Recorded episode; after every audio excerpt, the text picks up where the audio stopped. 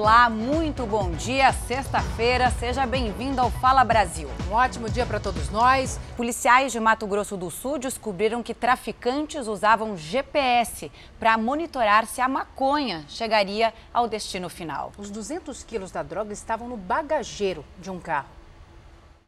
O GPS foi localizado num dos tabletes de maconha. O carregamento estava no bagageiro deste carro. A droga, que saiu do Paraguai, somou quase 200 quilos. O flagrante foi feito pela Polícia Rodoviária Federal, na região de fronteira entre os dois países. O motorista preso em flagrante disse que foi contratado para levar a maconha até a cidade de Paranaíba, aqui mesmo em Mato Grosso do Sul. De lá, a droga seguiria para o estado de São Paulo.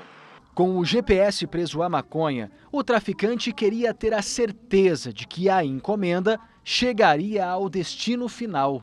Essa apreensão ela, ela foge ao, ao padrão né, rotineiro das nossas apreensões, até por, por razão de estar sendo monitorada pelo crime. Né?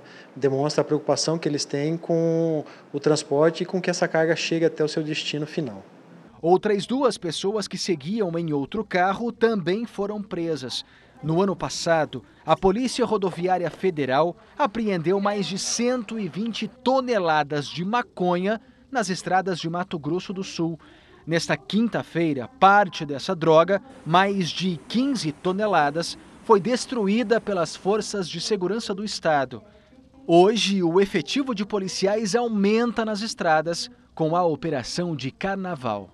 Três turistas estrangeiros que vieram aproveitar o carnaval foram assaltados e agredidos no centro de São Paulo hoje de madrugada. A gente vai voltar a falar ao vivo com a repórter Maria Carolina Paz. Maria Carolina, como aconteceu esse crime? E aí, a imagem do Brasil sendo manchada pela violência, né? É, exatamente. Esses três turistas, um casal de Londres e uma jovem da Austrália, eles vieram até São Paulo para curtir o carnaval. Eles compraram um tour pela cidade que contemplava uma visita a uma balada. Por volta de umas quatro e meia, cinco horas, eles saíram dessa balada que fica ali na região central de São Paulo e foram abordados por um homem que usava um cobertor. Eles continuaram seguindo pela rua, logo outros três homens surgiram e eles começaram a agredir esses três turistas. Eles roubaram um celular das vítimas porque uma ela gritou tanto que chamou a atenção das pessoas e isso assustou os criminosos e eles acabaram fugindo. A polícia não conseguiu prender nenhum deles. Eles foram trazidos para essa delegacia onde nós estamos. Eu conversei com eles. Eles estão com ferimentos leves, um com um machucado no nariz, mas eles saem daqui de São Paulo, vão partir para o Rio de Janeiro. Agora saem, infelizmente, assustados, né, Camila? Não é para menos, né, Maria? Obrigada. Agora a gente vai falar do carnaval no Rio de Janeiro. Quase 2 milhões de turistas devem passar a festa lá no estado. 27 mil vão chegar nos transatlânticos, claro, de diferentes partes do mundo. A gente vai falar com a Anabel Reis. Bom dia, Anabel. Como está a chegada dos navios aí no Pier Mauá, cartão postal do Rio de Janeiro?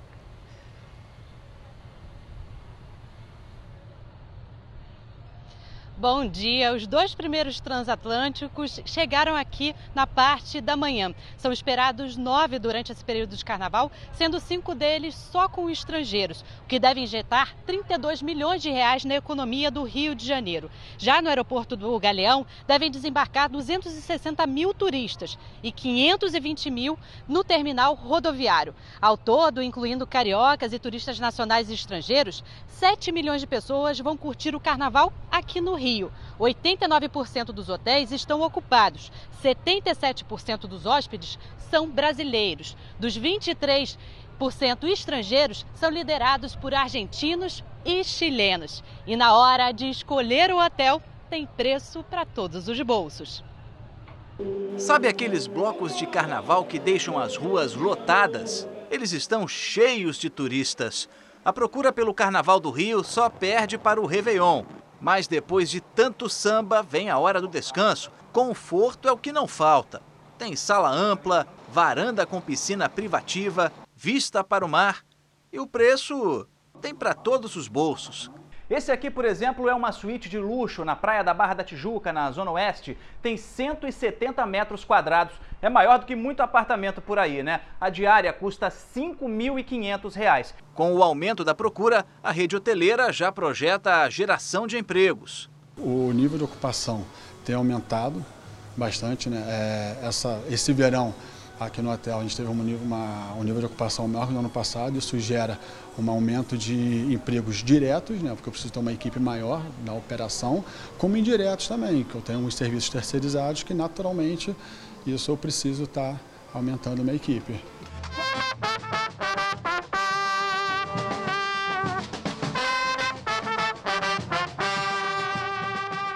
Em Porto Alegre, um homem foi preso em flagrante após se passar por um médico geriatra e uma das vítimas é um idoso com Alzheimer. A gente vai conversar com a Paloma Poeta. Paloma, bom dia para você. Parece que não é a primeira vez que esse homem faz isso, né?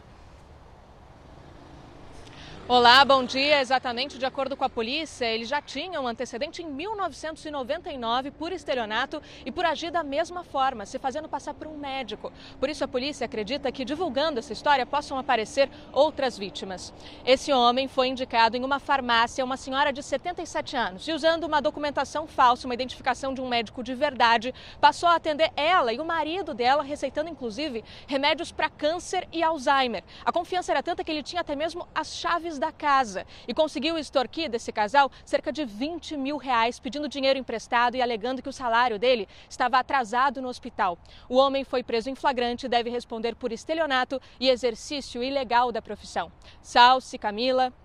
Obrigada, Paloma. E um carro em alta velocidade bateu num poste e pegou fogo hoje de madrugada em Curitiba. Segundo testemunhas, o motorista perdeu o controle do veículo após fazer uma manobra proibida.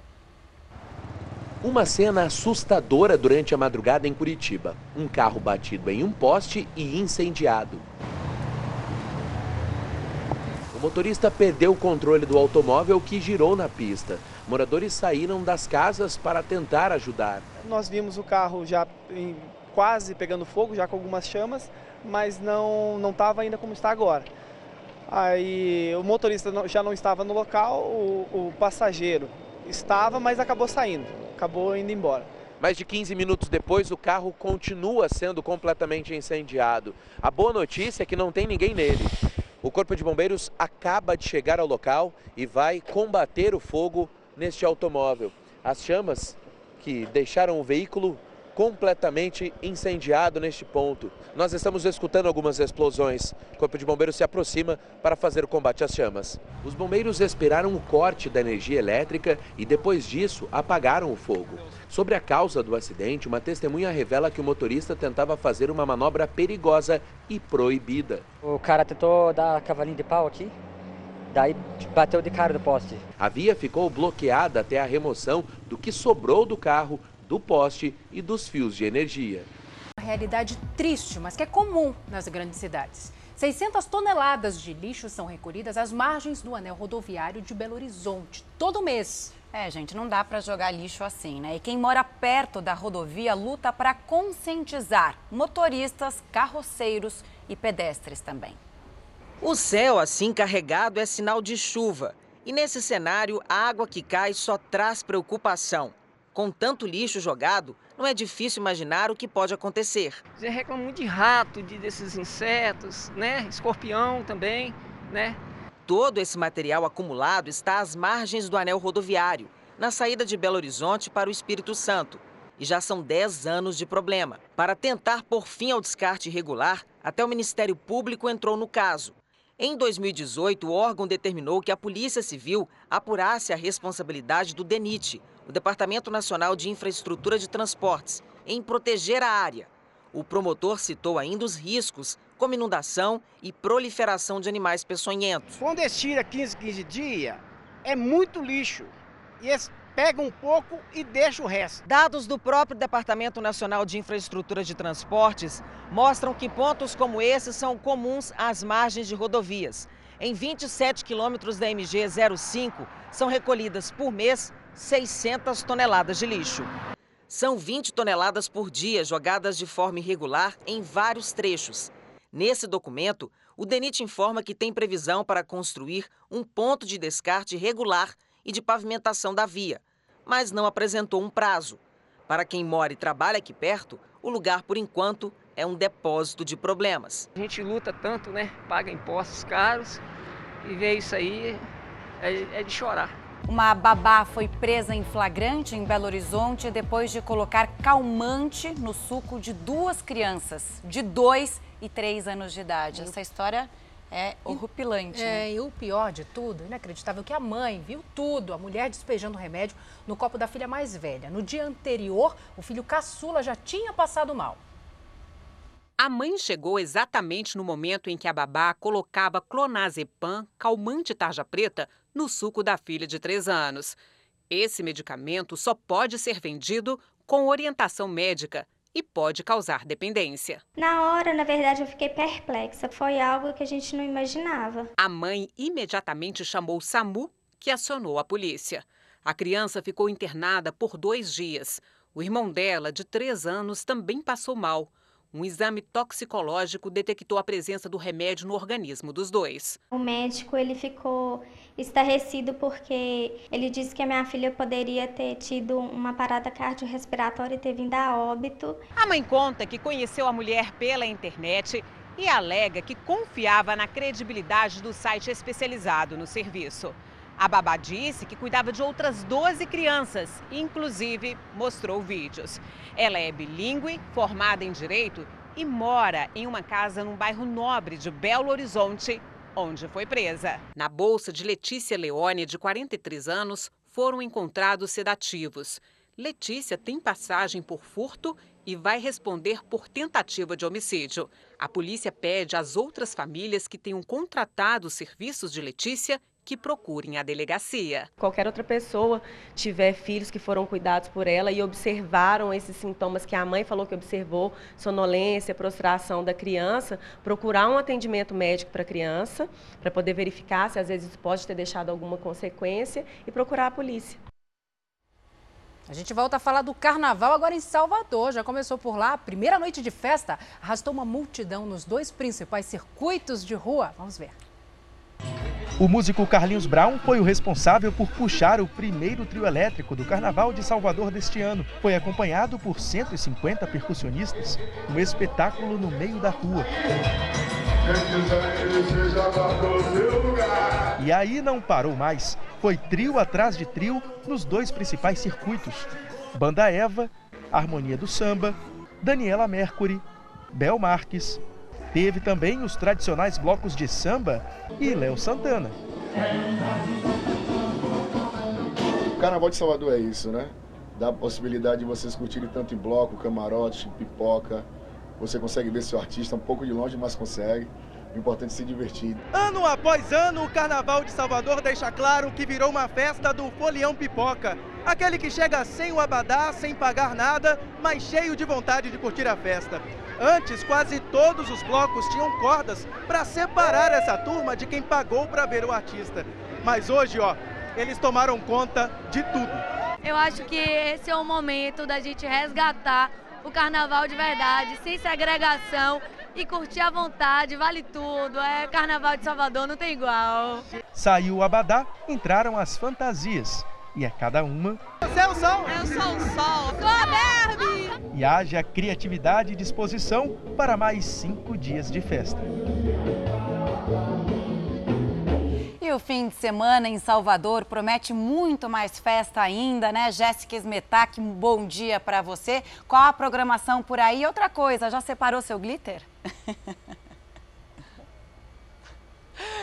Já, já separei, tô pronta. Amanhã, inclusive, vou trabalhar na transmissão de uma da tarde até três da tarde. A festa aqui é maravilhosa. Bom dia a todos. E esse segundo dia oficial de carnaval promete muita fantasia, como a gente viu na reportagem, alegria e atrações para todas as idades e gostos. Só hoje, no circuito Barrondina, vão desfilar 28 blocos. Grandes nomes agitam essa folia, como Saulo, Anitta, Léo Santana, Cláudia Leite, Daniela Mercury e Belmax. No sábado e domingo, A folia segue com mais 100 atrações nos dois circuitos do carnaval. Ao todo, serão 323 blocos. São esperados 3 milhões de foliões na rua. 850 mil são turistas. Mais de 80 mil são estrangeiros. E o Carnaval de Salvador vai até terça-feira com música para todos os gostos e essa energia típica da nossa terra. Camila.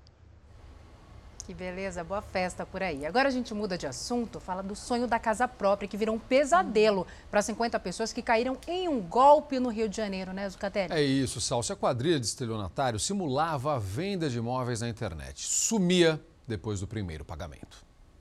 Eduardo foi seduzido por um anúncio. A Casa dos Sonhos, por um bom preço, levou o funcionário público até o escritório da quadrilha.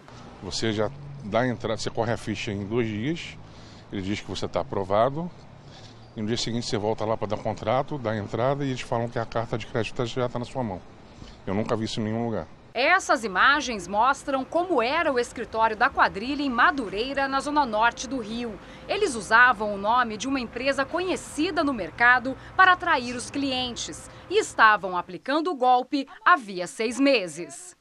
A quadrilha colocava falsos anúncios na internet para atrair os clientes. Já no escritório, a vítima preenchia uma ficha com o valor que estava disposta a dar de entrada no imóvel. Neste momento, os criminosos solicitavam um depósito para dar continuidade na papelada. Tiveram pessoas que transferiram 20 até 30 mil reais acreditando que ali estavam realizando o sonho da casa própria. Segundo a polícia, pelo menos 50 pessoas foram vítimas dessa quadrilha. Cinco suspeitos foram presos em flagrante. A investigação está prosseguindo para verificar se existe alguma outra pessoa envolvida que até então não foi revelada.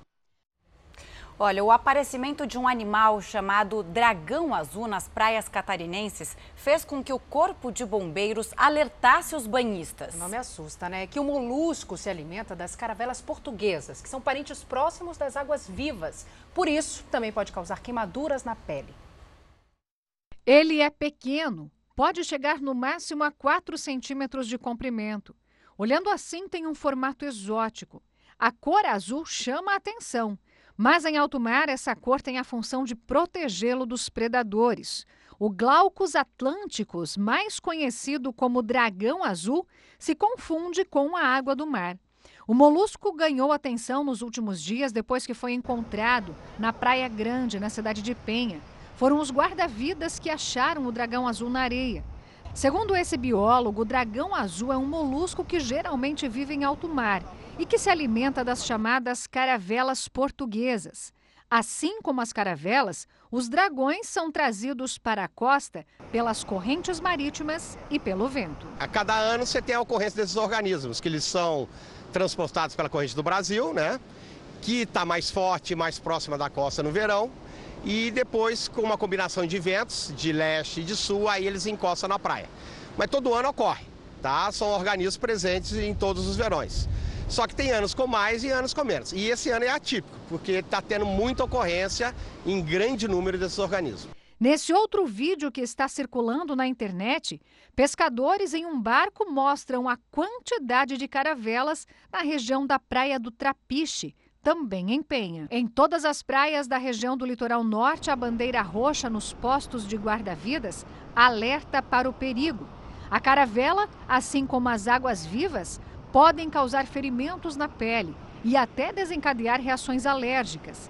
E se o dragão azul se alimenta delas, ele também pode ser perigoso. Diante do aparecimento desses animais, o Corpo de Bombeiros reforçou as orientações para evitar acidentes. Se tiver bandeira roxa, evitar entrar no mar, porque com certeza existe a probabilidade de, né, da pessoa ser atingida por caravelas, águas vivas e também o dragão azul. Caso entre em contato, né, com, com esse molusco. É, a gente sugere, sugere, que procure um posto guarda-vidas. Né, lá a gente tem, normalmente a gente utiliza vinagre para reduzir ou diminuir, a, neutralizar as toxinas desse animal. E dependendo do caso, a pessoa ser direcionada para um hospital da região. É bonito ele. É, perigoso, mas bem bonito, Bonito, né? Carnavalesco até. É.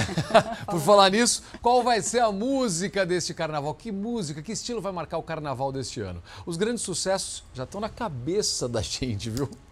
O destaque da folia neste ano é a mistura, isso mesmo. A moda é juntar ritmos diferentes, do sertanejo bem choroso até o reggaeton. Te liguei, deve estar ocupadinho.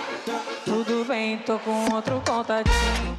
Músicas que já caíram no gosto do povo. Te liguei, deve estar ocupadinho. Tudo bem, tô com outro contatinho. Principalmente daqueles que já estão em ritmo de folia. Amanhã, hoje, todo momento o carnaval tá aí, né, gente? E no carnaval de rua não pode faltar Muita música, obviamente. Na verdade, o carnaval é baseado sim em música. Sempre precisa ter um fundo musical para que as coisas sejam muito mais divertidas. Há quem diga que esse é o carnaval do remix. Esse mesmo. As músicas consideradas as apostas de 2020 passam pelo dance, pagode, brega funk. É, muitas novidades. Diferente de outros carnavais, a ideia este ano é se divertir com qualquer gênero musical, desde o sertanejo bem choroso até o reggaeton.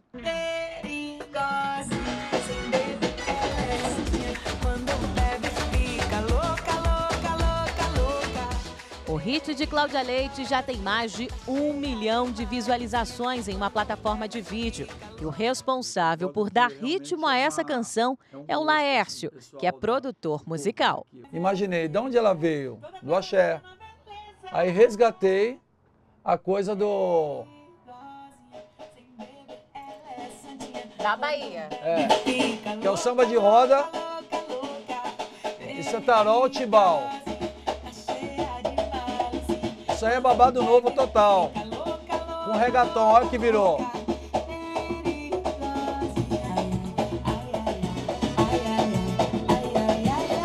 É o ritmo do carnaval.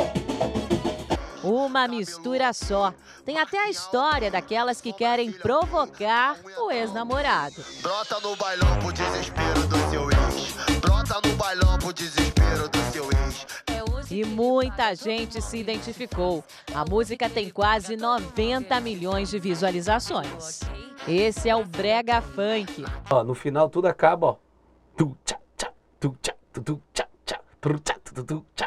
Essa batida é contagiante. Ah, essa aí não dá. Não dá. Vovô, a titia, a, a, a vizinha, a outra vizinha fofoqueira, todo mundo adora o funk, não tem jeito. Mas aquele ritmo tradicional lá da Bahia não fica para trás, não. Ela não quer guerra com ninguém. O axé também faz parte deste carnaval. Namorado ela tem. E é sempre bom lembrar que na hora da folia não se pode esquecer do. Respeito também, respeitem as pessoas. Respeito quando alguma mulher diz não, você respeita e deixa ela em paz, pelo amor de Deus. A Ju Santana e o MC Branquim juntaram o respeito e o funk para deixar um recado neste verão. Tipo assim, tá dançando, né? Dança, Ju. Tchu, tchá, tchá, tchá. E aí, gatona, como é que é? Posso dançar contigo? Não. Não posso, não? não? Então suave então, você é mó linda, princesa. Parabéns, tá? Obrigada. Bom baile. e segue o baile. E o funk tá aí também rodando o Brasil todo e a gente quer mandar esse recado. Não é não, gente. Respeitem elas. Se ela fala não é não, deixa ela dançar. E se eu falar não é não? Muito bom, muito bom o recado. Gostei, é isso aí. Não é não. Vamos curtir o carnaval. No nosso caso, eu vou trabalhar. Segunda-feira, tô de volta ao vivo. Beijo, meninas. Beijo. Somos dois, Zuca. Não, Tamo somos junto. três. Somos três. Estamos juntos nesse bloco aí. Fala Brasil termina agora. Um ótimo dia para vocês. Até amanhã. Amanhã tem Fala Brasil, edição de sábado. A Salsi vai estar aqui com vocês.